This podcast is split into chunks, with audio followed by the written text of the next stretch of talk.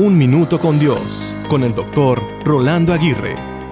Qué bueno es experimentar el sentimiento de triunfo.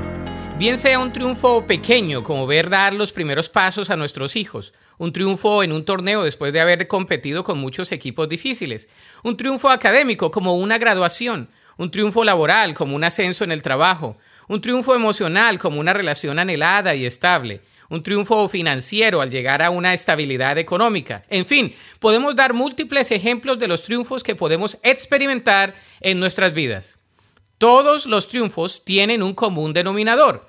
No llegan de la noche a la mañana y se construyen con dedicación, empeño y esfuerzo.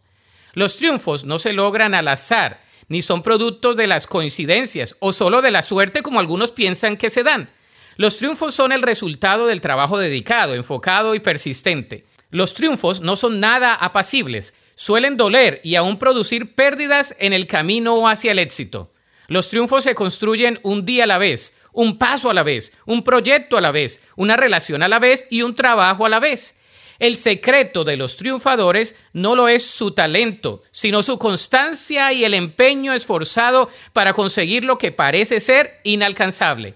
De modo que si deseas triunfar, tienes que trabajar, sacrificar, ser constante y muy pero muy paciente. La Biblia dice en 1 Corintios 15, 57, pero gracias a Dios, Él nos da la victoria sobre el pecado y la muerte por medio de nuestro Señor Jesucristo. Para escuchar episodios anteriores, visita unminutocondios.org.